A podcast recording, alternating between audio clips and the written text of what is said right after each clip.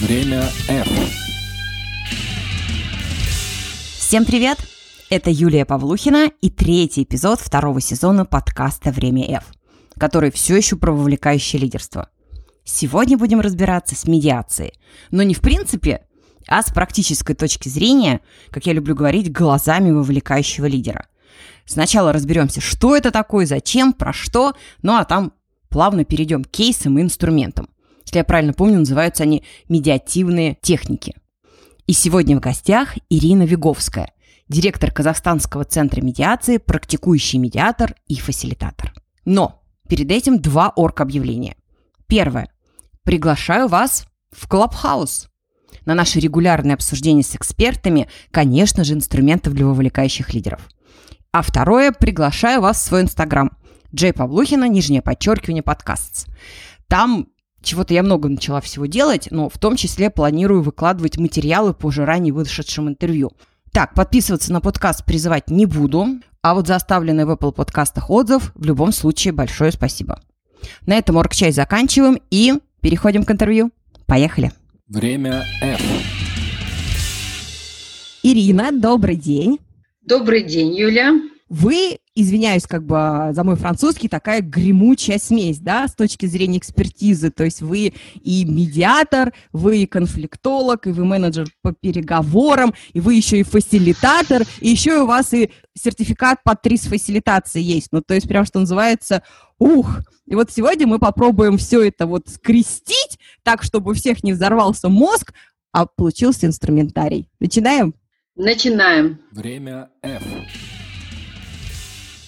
Ирин, первым делом предлагаю посмотреть на медиацию именно глазами лидера. Вот что это такое, если можете, объясните, пожалуйста, знаете, такими вот простыми словами, и в каких ситуациях это может пригодиться? Я могу сказать однозначно, скорее всего, все лидеры, которые нас слушают или которые будут слушать, или которые не будут слушать, но тем не менее, такое может быть, да, где-то уже медиаторы. Что такое медиация? Это посредничество в разрешении спорных конфликтных ситуаций. А давайте посмотрим, почему у нас появляются конфликты. Большинство конфликтов как раз упираются на нашу коммуникацию, взаимоотношения, отношения. А у лидера их огромное количество. Отношения с командой, отношения с партнерами, отношения с регулирующими органами, в конце концов. Да? И можно даже не быть посредником. Почему вы говорите, вот как раз гремучая смесь, я с вами согласна, но одно без другого не бывает. Почему? Потому что занимаясь медиацией, все равно нужно знать основы ведения переговоров. Если мы, э, э, занимаясь медиацией, разрешая конфликтные ситуации, не знаем основы конфликтологии, да, хотя бы как смотреть на карту конфликта, потому что можно создавать целую карту, да, анализ конфликтных ситуаций. В этом случае понятно, что ты не сможешь урегулировать эти спорные конфликтные ситуации. Плюс ко всему в медиации есть восхитительные инструменты. Мне кажется, можно не быть медиатором профессиональным, а можно быть человеком, которые взаимодействуют с людьми, и уже эти инструменты люди используют. Почему? Потому что, ну, у кого из нас не было конфликтов? Плюс еще дело в том, что нас же никто не учит коммуницировать, вести переговоры, согласитесь, там, э, с рождения. Вы скажите, вы в школе учили, были у вас такой предмет? Учили ли вас там предмет ведения переговоров или диалогов? Mm-mm не было. Сейчас уже потихонечку вшивают в институт, э, в университетах, вшивают как коллективное занятие. Знаете, у меня был такой пример в жизни. Я приехала из одной страны, а там, не буду с вашего позволения называть, mm-hmm. что страна, э, приехала в страну, и я увидела, что есть предмет у детей ведения переговоров учебники. Я была просто в восторге. При этом я листаю учебник, и там такое задание. Скажите, пожалуйста, что вы будете делать, если у вас в песочнице отобрали любимую игрушку? Ребята. О, боже, это всем мамам надо, а то иногда прям хочется взять эту лопатку, которую отобрали, и этого ребенка, который отобрал. У меня как раз, Юля, то же самое было, да, что обычно делают наши родители и что делают дети. Дети обычно побили ребенка до другого лопаточка, да, или побежали жаловаться маме. Вот и все переговоры. Тут же прибегает мама и начинает там ругаться и не на своего ребенка, на чужого ребенка. Так вот это философия. Я приезжаю к себе, и у меня такая маниакальная идея. Сейчас я пойду в школу, быстро введу такой предмет переговоры, на что мне Минобр говорит, а вы кто? А с чего, чего это вы будете там вводить такой предмет переговорного процесса. Благо у меня был восхитительный человек в моей жизни, директор школы. Она разрешила поэкспериментировать. И я прихожу в школу, э, беру 7-11 классы и задаю деткам три вопроса буквально. Первый вопрос. Скажите, пожалуйста, сколько времени в день с вами разговаривают родители? Вот, Юль, как вы думаете, сколько в среднем в день мы, родители, разговариваем со своими детьми, ведем диалог? Это же тоже переговорный процесс. Ну, я сейчас не... У меня просто дочке 6 лет, но если вот э, спроецировать на 7, на седьмой, десятый класс, и предположим, что родители еще все работают, и после работы еще все загруженные, ну, наверное, может быть, час от силы. Ну, это наша с вами иллюзия. Среднестатистическая цифра, которую я получила, это было 10 минут. То есть я польстила. Вы очень польстили, да, то есть а, что мы обычно делаем? так, что у тебя там в школе, все нормально, хорошо, заходи, помой руки, садись обедать. Все, это монолог, это не диалог, да, согласитесь? Угу. И э, задавала второй вопрос, как реагируют родители, когда вы получаете хорошую оценку, и как реагирует третий вопрос, как реагируют родители, когда э, вы получаете плохую оценку. Не просто реагируют, а что они говорят.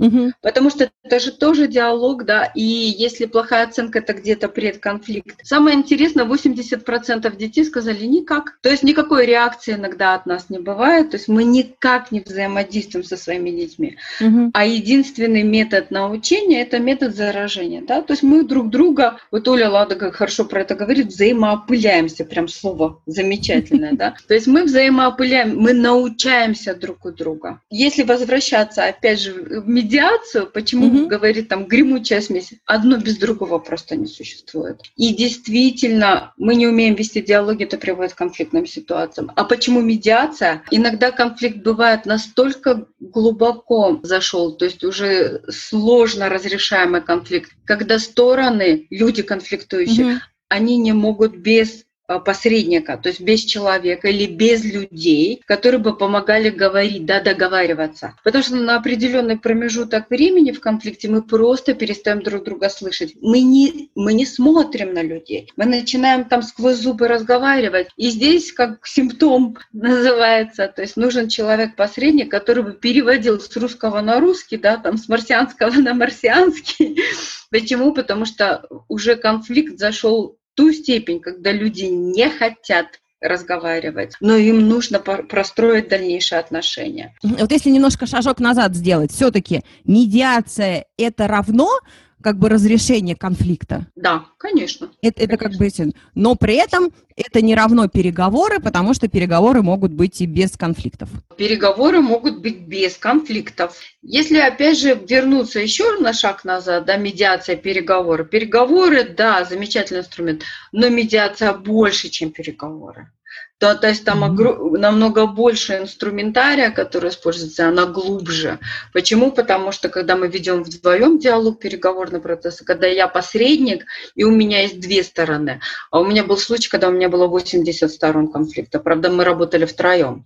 То есть и понятное дело, что здесь намного больше инструментария вшивается. И, кстати, великолепно вшивается та же самая фасилитация, потому что где-то, мне кажется, э, как раз перетекают инструменты медиации, фасилитация, то же самое активное слушание, да, э, правильное задавание вопросов. А какие-то инструменты фасилитации перетекают в медиацию, да? Время F.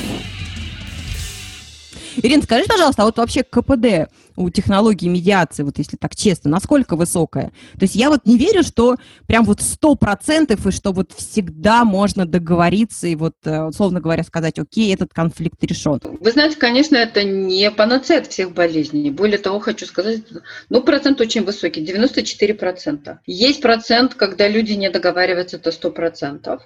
Когда люди не договариваются, есть а, такие ситуации. А, вопрос второй, им не надо договариваться, они за заточены на другое. То есть они заточены на то, чтобы там действительно отомстить другому человеку, там очень эмоций много включается. Угу. Это когда слишком далеко, наверное, зашел конфликт, и медиация просто-напросто невозможна. А если говорить, э, опять же, про практики, ну, в моем где-то понимании 94. 94%, когда люди могут спокойно договариваться. А вот как бы как вы понимаете, как медиатор, да, когда вот вас привлекают, сможете вы решить этот конфликт или нет?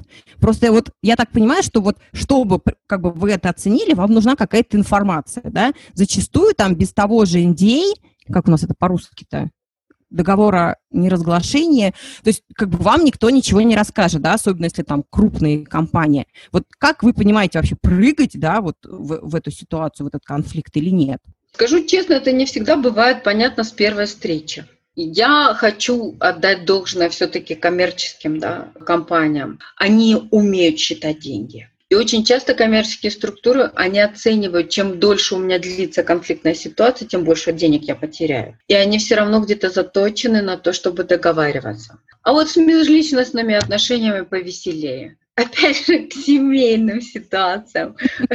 Вот там иногда бывает понятно, что это не медиабельный случай на третий, пятый раз. Иногда даже. Почему? Потому что они пришли не договариваться, они пришли, да, там, а, отомстить за что-то друг другу и так далее. Или, например, у меня был случай такой, когда одна сторона сказала, вы знаете, делайте все возможное. Третий или четвертый раз она мне пишет там смс и говорит, вы знаете, делайте все возможное, я хочу опять за него замуж. Ну, я же не сваха.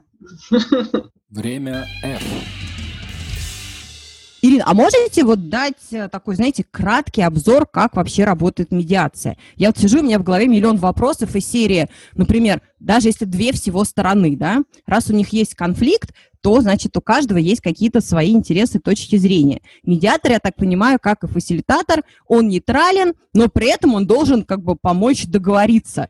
Вот как вообще можете, вот я не знаю, вот очень простыми словами технологию медиации. Да, я постараюсь простыми. Если я там что-то буду усложнять, вы меня останавливаете, потому что человек mm-hmm. увлекающийся. Смотрите, то есть как это у нас работает. То есть, есть когда меня, ко мне отправляют непосредственно из суда, и, и люди приходят, которые уже подали исковое заявление в суд семейные, либо коммерческие, либо какие-то mm-hmm. другие споры. И по сути первое, что делает, разъясняется, да, как работает медиация. То есть я являюсь посредником, Моя задача помочь вам найти максимально выгодное решение одной и другой стороне. Я не буду оценивать ваш спор. Я не арбитр, я не судья. Моя задача да, помочь найти точки соприкосновения, где вы договоритесь обоюдовыгодно. А можно, можно сразу вот вопрос по ходу. А если, например, медиатора привлекает одна из сторон, которая как раз не может договориться, то есть участников конфликта. В этом случае она, наверное, подсознательно, а может быть и не только подсознательно, ожидает, что медиатор поможет ей достичь именно как бы вот свои интересы отстоять. Вот, вот этот вот как бы какой-то тоже нюанс на берегу договариваться про это? Конечно, мы говорим, что наша задача, в отличие от адвокатов, мы не отстаиваем ничьи стороны. У вас есть какие-то интересы, есть интересы у второй стороны. Кстати, у меня был такой вопрос, а что у них тоже есть интересы? Есть, кстати, такая же вот дискриминация. Вот как бы в фасилитаторских кругах ходят всякие байки, что иногда клиенты прям так и говорят, вы прекрасны, но вот вы, например, не мужчина. Вот среди медиаторов есть тоже вот, что, не знаю, мужчины считаются, не знаю, там, логичнее, предпочтительнее, еще что-то. Вы знаете, не могу сказать, я, честно говоря, не мониторила этот вопрос. Единственное, опять же, возвращаясь к семейной медиации, mm-hmm. когда я проходила обучение, нам рекомендовали, что делать в семейной медиации, чтобы был баланс. Лучше проводить комедиацию мужчина-женщина-медиаторы, чтобы стороны чувствовали, что здесь тоже есть баланс. Да? Mm-hmm. Если, например, они приходят, и я женщина, мужчина будет автоматом думать, что я буду на стороне женщины. Если mm-hmm. они приходят к мужчине, автоматом будет думать, что будут там... Это психология еще, mm-hmm. да, человеческая. Mm-hmm. Поэтому рекомендую рекомендуется вот в паре проводить семейные медиации. А так про дискриминацию нет, не слышала ничего. Нет? Нет. Ну, вот, ну вот смотрите, окей, то есть вот предположим, вас выбрали медиатором, предположим, там ситуация, где всего две стороны, вот вы приходите, и что? Вы начинаете там спрашивать у каждого его точку зрения, дальше как-то ее не оценивать, потом брейнштормить, а что посередине может быть? Вот как это работает? Естественно, здесь уже включается непосредственно инструментарий. Первое, что нужно вообще понять, что люди хотят. Это очень важно. И здесь включается как раз триз. Помню, Юлечка, вы тоже учились и знаете, да? То есть в тризе очень важно поставить задачу. Правильно поставленная задача – это 50% успеха. То же самое в медиации. То есть грамотно поставить задачу, а что вы хотите как результат. И вот это вот бывает, а пусть я ему все равно отомщу, дойду до Верховного суда. Ну, дойдете до Верховного суда, и что? Сколько вы денег потеряете? Иногда люди в эмоциях, когда, опять же, статистика, да, mm-hmm. когда у нас огромное количество эмоций, у нас же логика отключается, Поэтому здесь э, очень много как раз, как скажем, э, нюансов, когда начинаешь помогать людям определяться, а что вы хотите еще в конфликте обсудить, какие темы разговора. И у них просветление в мозге. Ага, хочу вот mm-hmm. это обсудить, там договор, хочу сроки обсудить, хочу там, чтобы он исковое заявление отозвал, хочу, чтобы он там побыстрее мне вложенные денежки вернул и так далее, и так далее. И когда начинаем разговаривать, то есть человека как винегрет разложить на ингредиенты. Угу, Потому что угу. когда он приходит в конфликте, это винегрет. И когда мы начинаем раскладывать на ингредиенты, мы понимаем, ага, вот эта капусточка, вот эта картошечка, а вот это вообще сухарики вообще не из винегрета, давайте их отбросим. Потому что люди в конфликте иногда мешают несовместимые вещи. Еще почему работает медиация? Потому что у нас есть великолепный инструмент, который называется тест на реальность. То есть когда мы договорились, практически люди договариваются, мы начинаем тестировать. Действительно, те шаги, которые вы хотите предпринять, выходя из конфликтной ситуации, они разумны и реально исполнимы. Ну, возьмем простой пример. А, я у вас заняла там 2000 долларов, не даю вас год. Угу конфликт хм. между... Да-да-да. И вы скажете, Ира, ты плохая, пошли в суд, я на тебя там исковое заявление напишу и так далее. Ты говоришь, Юля, я тебе сто процентов отдам. Вот у людей есть такое, да, они идут к посреднику, начинают там решать. И у человека, а, он говорит, ой, я сто... Зуб даю, отдам деньги. Вот сто процентов. Хорошо, как вы будете отдавать? Нужно протестировать. Он говорит, перезайму у других друзей. Я говорю, замечательно, пишите список друзей, у кого перезаймете. Mm-hmm. И человек сидит такой, чешет репу, извиняюсь за выражение, там говорит, чешет голову. И такой, ё-моё, я же у всех позанимал. Уже занял извините, не работает. Там э, я возьму кредит в банке, пишите список банков, у которых вы будете брать этот кредит. В общем, есть замечательные инструменты, которые очень хорошо работают. А вот инструменты, они из серии нужно пройти большое комплексное обучение медиации в течение, там, я не знаю, пяти лет. Или как бы есть инструменты, которые вот даже, ну, не знаю, там, руководитель проектов, руководитель департаментов, ну, может быть, генеральный директор может вот э, за какое-то ограниченное время понять, освоить и при желании начать применять. Знаете, у нас есть отдельная программа, называется «Сложные переговоры», это медиативная компетенция в Совете директоров. Эта программа разработана IFC, Международной финансовой корпорацией, и mm-hmm. она адаптирована именно для ОШек, для директоров, где за два дня даются основные базовые инструменты, которые можно использовать без, посред... без медиаторов, когда люди могут именно, используя медиативные компетенции, вести очень качественные диалоги. То есть в моем понятии самое такое для управленцев, для менеджеров, для ПМов, да, для людей, которые постоянно взаимодействуют с другими людьми. Э, не надо обучаться там глубоко, потому что вы не будете профессионально этим заниматься. Зачем голову морочить там 200-300 часов? Вполне хватает 2-3 дня, ну, два – это минимум, три mm-hmm. дня для того, чтобы получить инструментарий, да, и их еще на э, этот инструментарий, да, натренировать. Время F. А вот с точки зрения ответственности, кстати, медиатор, вот я как ПМ всегда люблю вот эти вот ответственность. Вот медиатор какую ответственность несет? Вот вы, условно говоря, взялись за контракт, да, там, не знаю, подписали его, там наверняка все прописано, и вы там на пятой встрече понимаете, что, ну, как бы, нет, пациента не спасти. Вот в этом случае вы что там, возвращаете гонорар, как бы, и, там, не знаю, уходите гордо, или как это работает? Ну, это мы проговариваем изначально на первой встрече перед заключением договора. То есть я говорю, что возможен такой момент, что вы не договорите. Действительно, такое возможно. В этом случае я возвращаю 50% гонорара. Почему 50%? По той простой причине, что часть работы уже сделана. На первой встрече, опять же, я определяюсь, возьмусь я за это дело или mm-hmm. не возьмусь я за это дело. И, допустим, если я не берусь, то понятно, то я денег-то совсем как бы договор не заключаю. Да? То есть и я спокойно отправляю к другим специалистам, которые узко в этом направлении работают. Время F. И я, конечно, не могу не затронуть эту тему. Вы у себя в Фейсбуке прям писали. Медиация плюс фасилитация плюс ТРИС равняется уникальной возможности в новой реальности. Я сейчас сшиваю небольшими стежками ТРИС в свою работу. Наверное, я немного сумасшедшая, ведь ТРИС и медиация вообще из разных миров, но я попробую. Я, собственно, тоже как человек, который у Ольги Ячменевой Ладоги учился трис-фасилитации, но не могу как бы не попросить вас немножко деталей, прям, знаете, с каким-нибудь классным примером. Сейчас это пока экспериментальный, честно говоря, такой пример.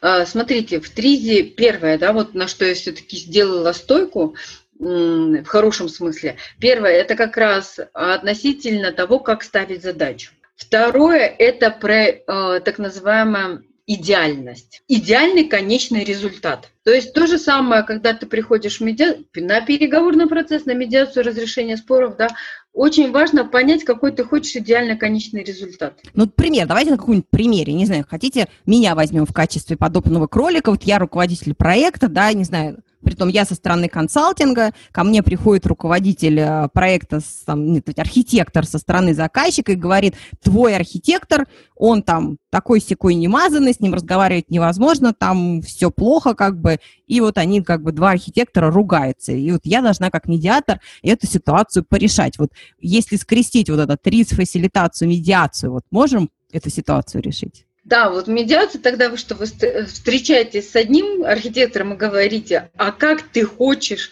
чтобы был идеальный, да, вот в твоем представлении идеальное это как? И встречаемся со второй стороны, да, идеальное это как? И люди начинают рассказывать, и здесь ты как медиатор фиксируешь вот эти рэперные точки. И когда у них эмоции немножко снизятся, можно, да, уже их совместно встречу приглашать и говорить, ребят, смотрите, вот, вот это твой идеальный результат, вот это твой идеальный. Может ли быть третий идеальный результат? Или все-таки они об одном и том же, только разными словами? Угу два таких, наверное, follow-up вопроса.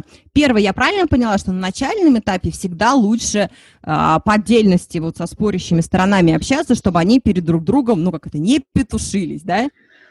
Я рекомендую сначала индивидуально встречаться. Почему? Потому что если они сразу, вы посадите их э, за стол переговоров, люди вряд ли будут вам искренне рассказывать да, о своих идеальных результатах. Почему? Потому что, а вдруг я расскажу, а вы уже это используете против меня.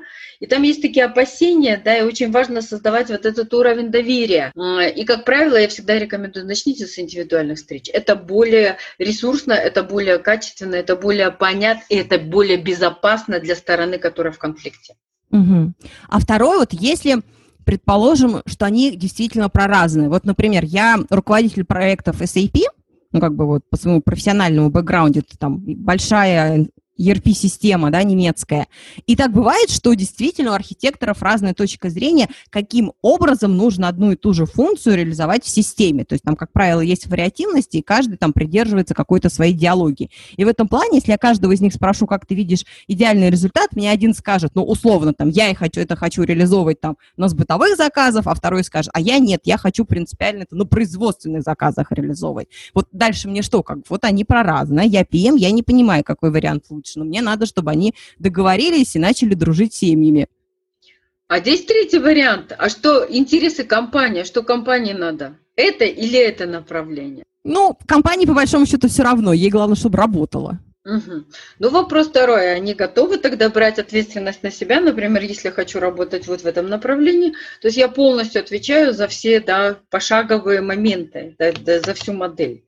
И тогда двигаю вот это направление. А если я хочу вот в этом направлении, тогда я полностью отвечаю.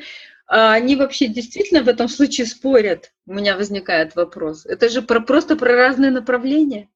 Ну, про разное, но они должны договориться, что вот, я не знаю, там, функцию X мы реализуем на основании там такого-то системного объекта. Это на самом деле вот, ну как это, из реальной жизни, я сейчас даже не сильно фантазирую, там, если не придираться к техническим деталям, но таких как бы кейсов много, особенно если, например, архитекторы оба бодрые, веселые, и каждому хочется, чтобы было именно как бы по его сделано. Или это тот случай, когда медиация, ну, как бы не поможет. Надо, не знаю, кого-то экспертного, кто вот именно на уровне экспертизы почелленджит. Ну, вопрос второй. Я вот смотрю, мне кажется, здесь вообще не про конфликт, а про разное, про разное видение просто. Mm-hmm. Может быть, это здесь как раз про фасилитацию посмотреть, использовать фасилитацию, давай как бы придем к консенсусу. Есть же инструмент фасилитации консенсуса. Давай поштормим, посмотрим, да, там. Или, например, можно использовать ту же самую динамическую. Факты, опасения, суть проблемы, идеи. Угу. То есть это же, я тоже вшиваю, вшиваю замечательно там медиацию, да, факты, опасения, суть проблемы, идеи. То же самое сделать здесь. И пусть они, да, вот факты, опасения, в чем проблема, пусть они скажут, да, и тогда можно вывести уже на решение к, к тому, я здесь не особо вижу там конфликтной ситуации. Может, я что-то здесь недопонимаю, но я не вижу здесь такой серьезной конфликтной ситуации. Мне кажется, это про, просто, да, про разность видения, про разность мнений, но не про конфликт. Это, а скорее вот... всего, спор. Время F.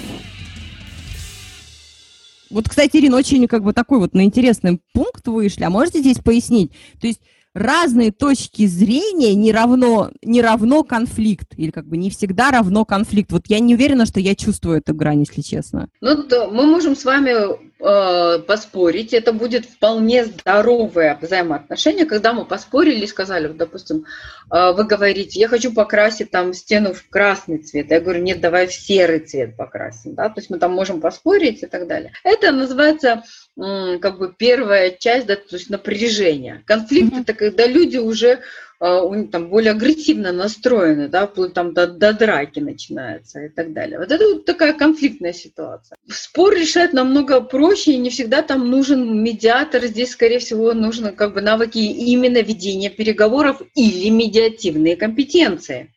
То есть здесь как раз не нужен посредник. То есть вы вполне можете договориться сами по себе. Или, может быть, фасилитатор который поможет вам э, там, найти общее да, то мнение, привести к консенсусу, выйти на решение. Технология позитивных перемен, что-нибудь в этом роде. Угу. Угу. Мы работаем же уже с конфликтами, когда есть агрессивное достаточно поведение, да? когда есть э, не просто разность мнения, а есть вот э, некий такой акцент уже на то, что ты мне враг и так далее. Вот. Угу. То есть медиация это, условно говоря, как уже тяжелая артиллерия. А медиативные компетенции это получается как раз то, что большинство людей могут применять вот Легко. в своей повседневной жизни, при том как, ну давайте так скажем, условно рабочей, да, так и семейной. Легко, как в коммерческой, рабочей, в семейной и в дружеской тоже. Мы же иногда ну, ссоримся с друзьями. Да, бывает. Время F. Ирина, у нас есть традиционная рубрика, я решила ее из первого сезона во второй тоже перенести. Называется кофе-брейк метод. Вот можете какой-нибудь такой метод из области медиативных техник или конфликтологии, вот как раз именно что-то такое, что вот пусть даже, не знаю, руководитель проектов, руководитель департамента сможет прийти и начать применять, когда там кто-то конфликтовать будет. То есть какой-то ма- маленький такой, э, маленькую рекомендацию, которую там любой человек может использовать, да? Да, ну, самая простая рекомендация, уважаемые друзья, задавайте вопросы. Если вам что-то непонятно, используйте открытые вопросы. Да? То есть это тоже та же самая медиативная техника. Давайте даже упростим ситуацию. Например, приходит человек и говорит, вы мне должны выплатить компенсацию, да, или заплатить вот такую сумму, особенно в коммерческих да, спорах, вы мне должны заплатить вот такую сумму денег. Еще если сузить, например, мы получаем квиточки, когда э, перед зарплатой, да, угу. Я прихожу к вам как в бухгалтерию, говорю, ребята, а вы мне в этом месяце неправильно насчитали зарплату.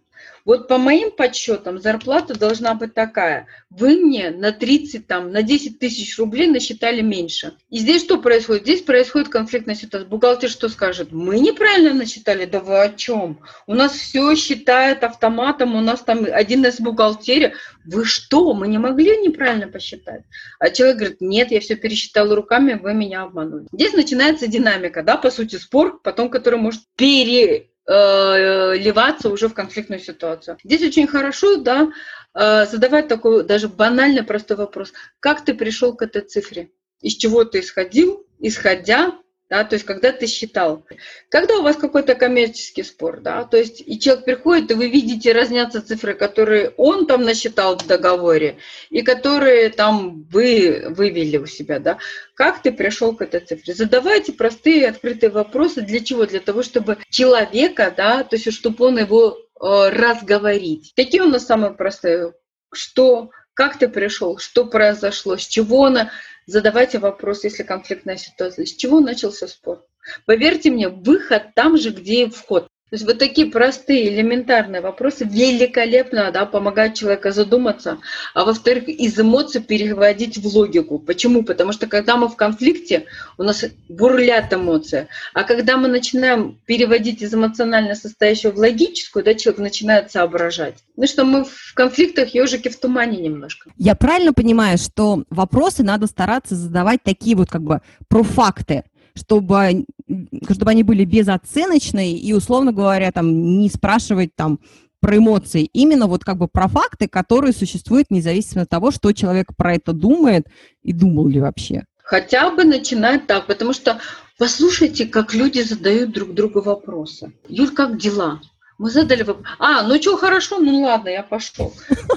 Мы задали вопросы и сами на них ответили. Это называется, а вот и поговорили с хорошим человеком сам с собой, да? И, возможно, уже в ваших подкастах были люди, которые говорили про важное задавание вопросов. Но я хочу это подчеркнуть. Надо учиться задавать вопросы. Они должны быть простыми, правильными и понятными. Потому что мы иногда как навернем, это мама не горюй. Вспоминаем число Миллера. Наш мозг не воспринимает предложение более семи слов. 5-7 слов максимум. Задавайте вопросы 5-7 слов. Это понятно не про то, что мы должны считать, да? Угу. Там. Так, так, подождите, Но... сейчас посчитаю.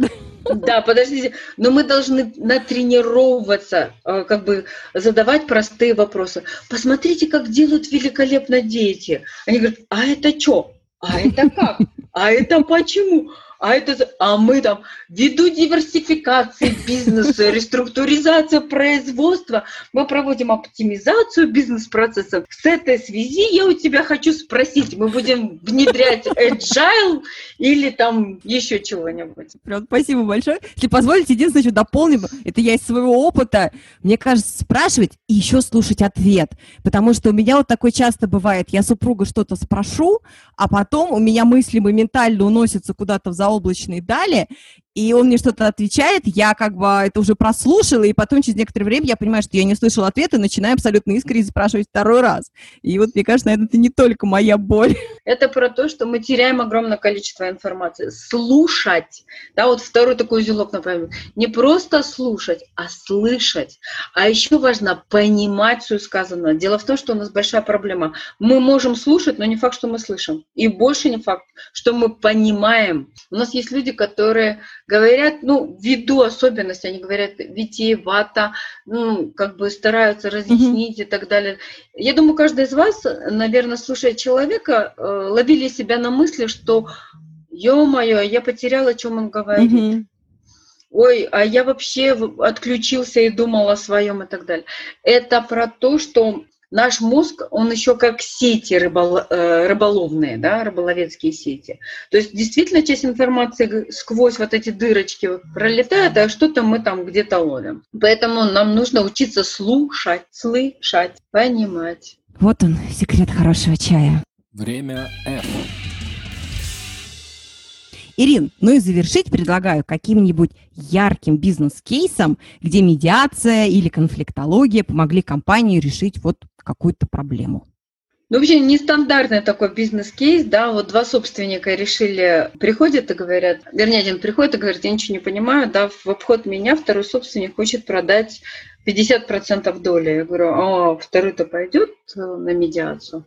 Он говорит, ну, не знаю, посмотрим. Встречаемся со вторым собственником, и он говорит, знаете, дело в том, что я прошел тут тестирование, и оказывается, что я очень сильно болен, и у меня там поставили определенный диагноз, я сейчас думаю, кого из родственников передать там свою часть бизнеса. Оказывается, как раз, продолжая пример, у первого собственника есть информация, что в обход второй собственник хочет продать долю, а mm-hmm. тот думает, кому из родственников отдать, передать свою долю так, чтобы первому собственнику было очень-очень комфортно. И э, самое интересное, что когда мы стали разговаривать, да, второй собственник говорит, так, наверное, я второй раз сдам тесты, сдал тесты, диагноз не, повтор... э, не подтвердился.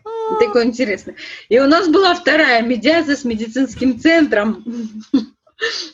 относительно да, неправильно поставленного диагноза. Вот, вот, вот такие вот интересные бывают перевертыши. Время F. Ирина, спасибо вам большое за интервью. Это прям какой-то вот новый мир. Я вообще очень люблю открывать эти новые миры, потому что какую профессиональную деятельность не копнешь, просто оказывается, что это не то, что мир, это просто вот вселенная. И попрошу вас, наверное, еще в завершение пожелать нашим слушателям, вот знаете, в наши такие вот неспокойные времена, вот что-нибудь такого жизнеутверждающего. Вы знаете, друзья, на самом деле, что такое счастье? Вот что нам не хватает для счастья? Вот задумайтесь сейчас. Поверьте мне, счастье – это буквально миг – это то, что пролетает здесь и сейчас. И очень часто, ища счастье где-то, мы теряем его здесь. Поэтому будьте счастливы. Счастливы э, с собой, с близкими. Счастливы даже в том, что у нас сейчас коронавирус. Да? Счастливы в том, что мы что-то теряем и что-то находим. Счастье – это вообще э, каждый миг нашей жизни. Я хочу вам пожелать счастья. Потому что есть замечательная такая притча. Вот один человек э, желал там счастья, он такой Бога самозабвенно просил, Боже, дай мне счастье. Ну, так просил, что Бог говорит, так будь счастливым, и сделал счастливым. И человек умер от тоски. Вот ловите это счастье. Я не знаю, насколько там оно сейчас положительно, а вот для меня это очень положительное, позитивное в том плане, что мы сами иногда теряем счастливые моменты. Вот они, счастье здесь и сейчас. И вот обняться, поцеловаться, да, там, я не знаю, послушать кого-то. Быть сейчас с вами, Юля, это тоже счастье. Спасибо, Ирина, большое. Еще раз спасибо за интервью и до новых встреч. Да, спасибо большое за доверие. Всего доброго, друзья. Время F. Это был третий эпизод второго сезона подкаста «Время F». Вместе с Ириной Виговской мы, да простите уж за пафос, заглянули в мир медиации. Обсудили ряд кейсов, принципов, подходов, а также Ирина поделилась медиативными техниками для лидера. Мне кажется, эти техники, они не только вовлекающему лидеру, но и директивному отлично подойдут. Кстати, списком литературы который рекомендовала Ирина, я поделюсь в том же Инстаграме. Джей Павлухина, нижнее подчеркивание, подкаст. Что ж, на этой оптимистичной ноте желаю всем хорошего дня. Огромное спасибо, что слушаете. И до новых встреч. С уважением, Юлия Павлухина, ПМ, полюбивший фасилитацию.